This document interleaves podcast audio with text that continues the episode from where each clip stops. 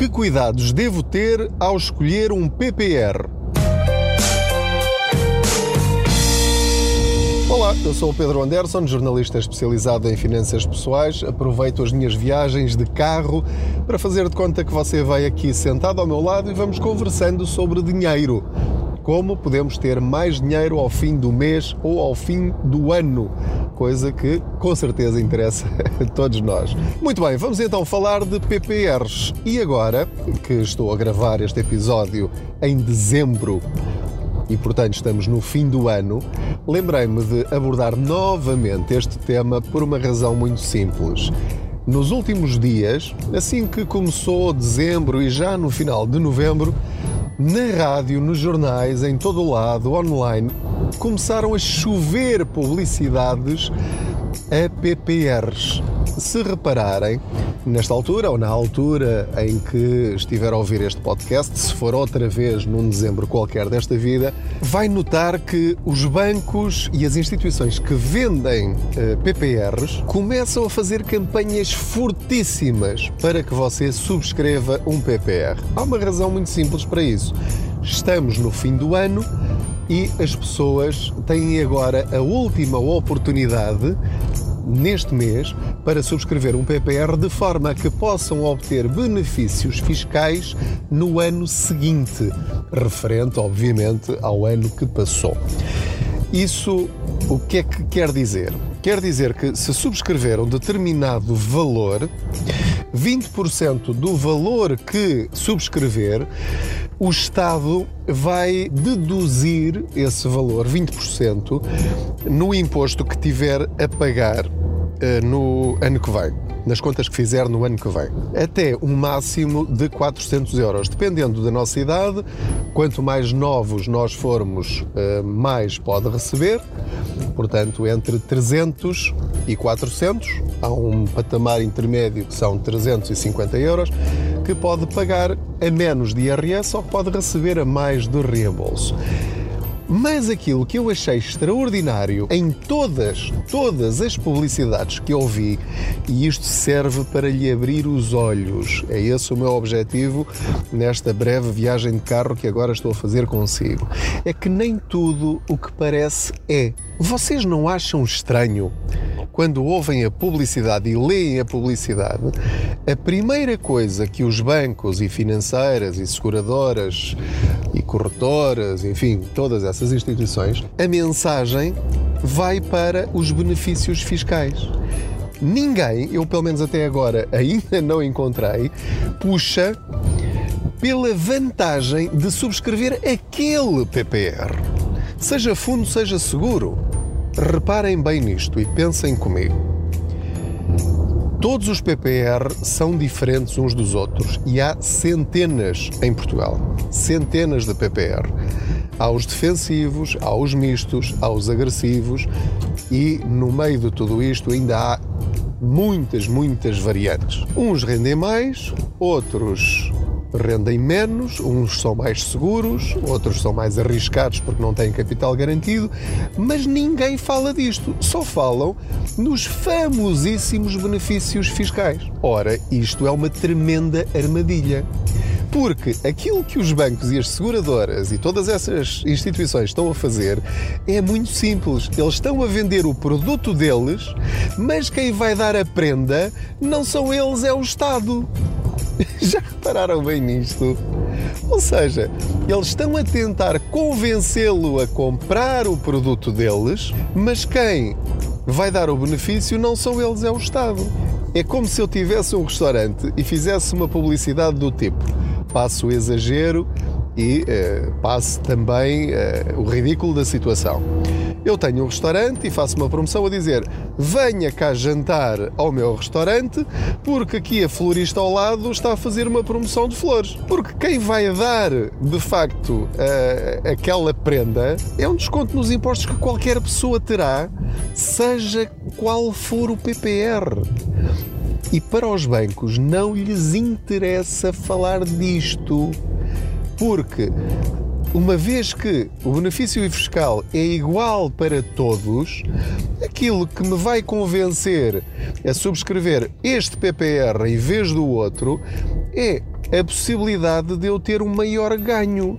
Ou eles, por exemplo, dizerem: tudo bem, as deduções são iguais para todos, mas nós temos uma comissão menor. Ah, mas disso eles não falam. Porquê? Porque se começarmos todos a fazer contas para tentar perceber qual é de facto o PPR que rende mais, aí já vamos começar a descobrir o jogo todo.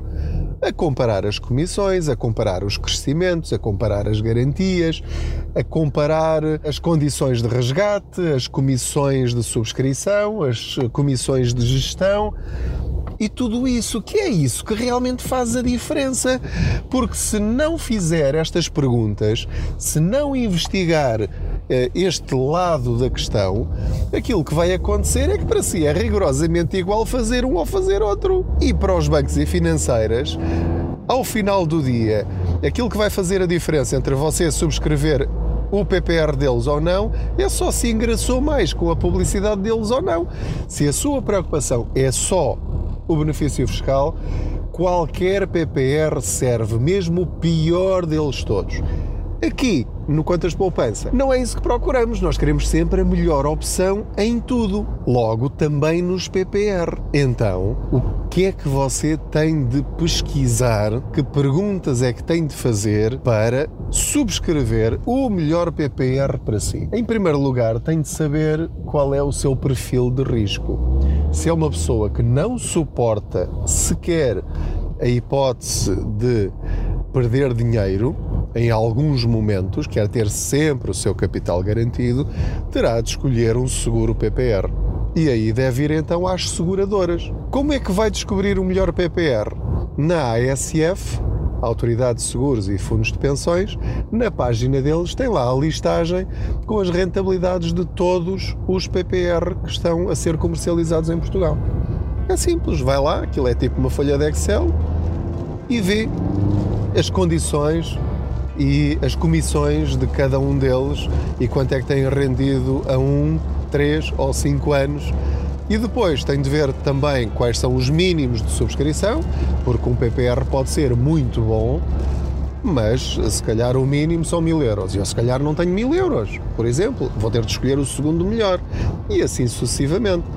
Há outros em que pode ter alguma dificuldade em subscrevê-los, porque não há uma seguradora daquela marca não há aquela seguradora no sítio onde você vive, ou não, não confia nela, ou por qualquer outro motivo não engraça com uma determinada seguradora, portanto vai ter de ir ao próximo e assim sucessivamente. Por outro lado, se quer escolher um fundo PPR que não tem capital garantido, mas que historicamente rendem muito mais a médio e longo prazo, então aí já vai ter de ir a outra página na internet, que é a página da APFIP.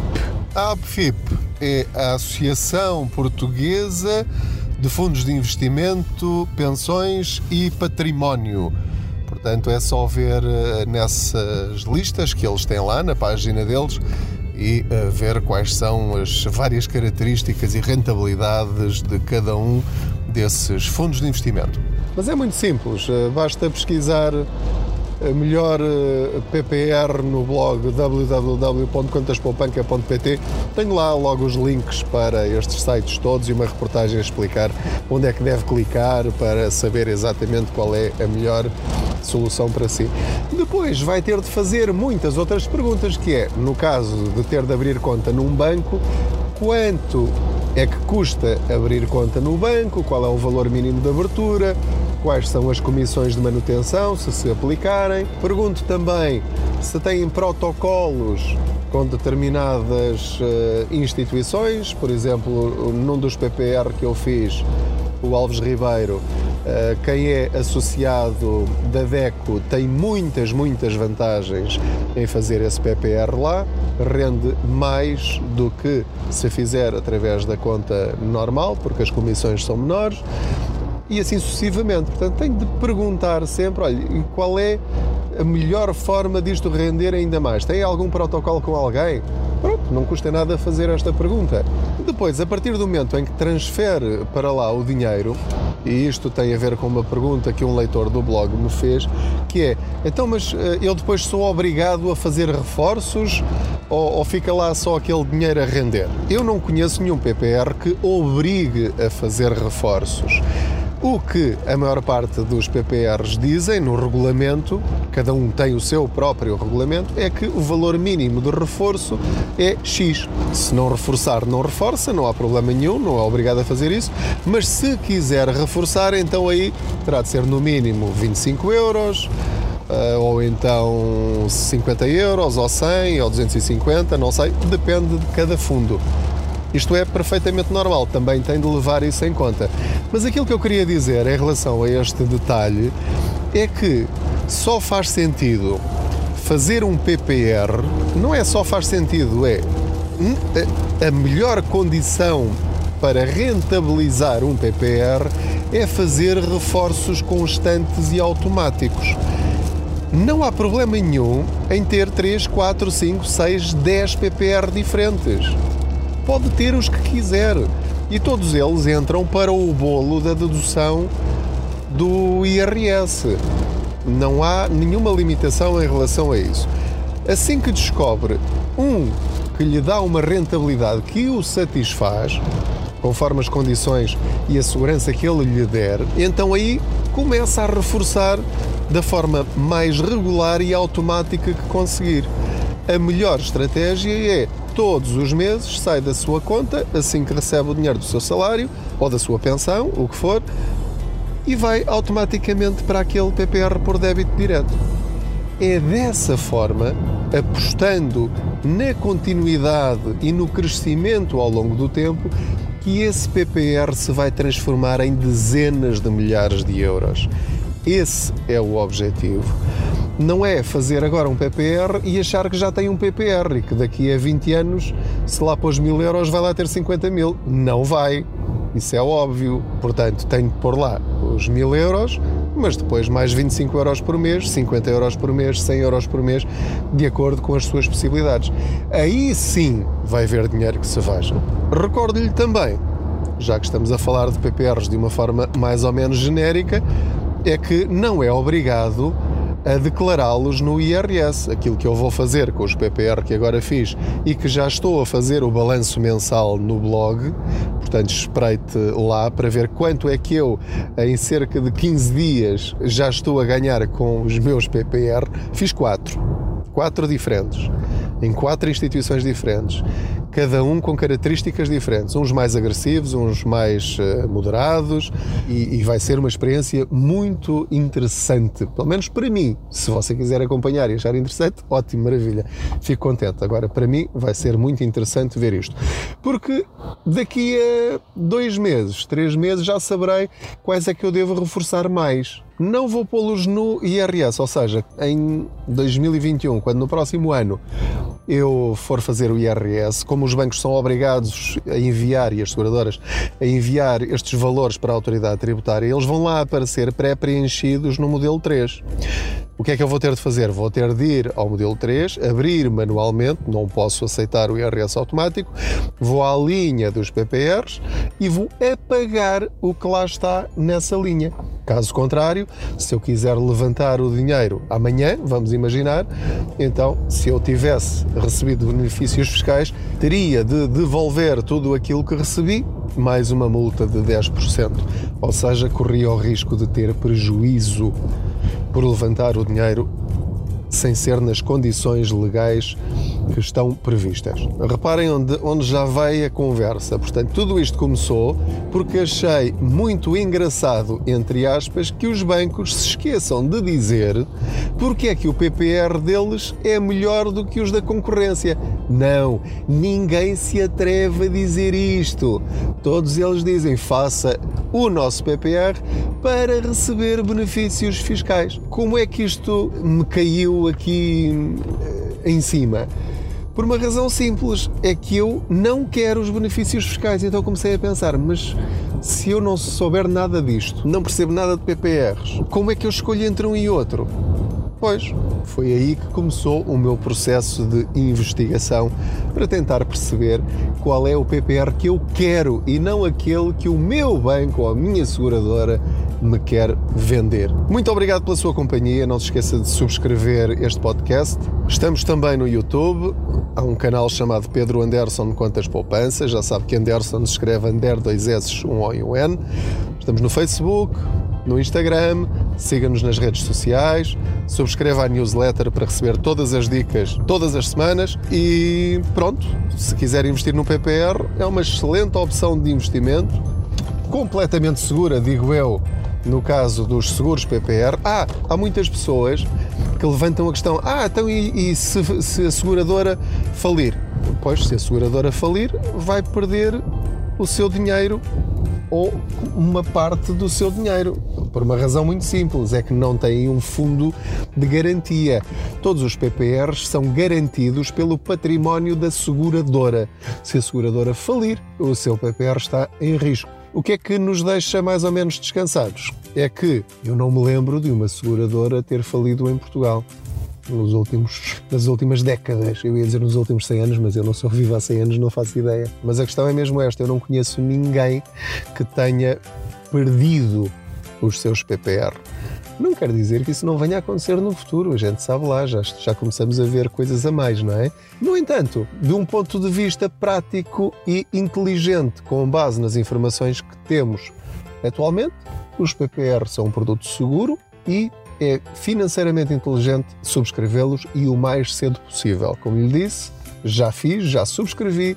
Um PPR para o meu filho de 8 anos e outro PPR para o meu filho de 16 anos e espero que eles continuem, mesmo depois de começarem a trabalhar, a reforçar esse PPR e que não usem esse dinheiro para outras coisas. A não ser que precisem mesmo e que queiram. E que percebam como funciona esta ferramenta, porque de facto pode fazer a diferença no futuro, não é já, não é nos próximos 2, 3, 5 anos, a 10, 15, 20 anos, acredito que faz mesmo muita diferença para melhor. Boas viagens, proteja-se, boas poupanças.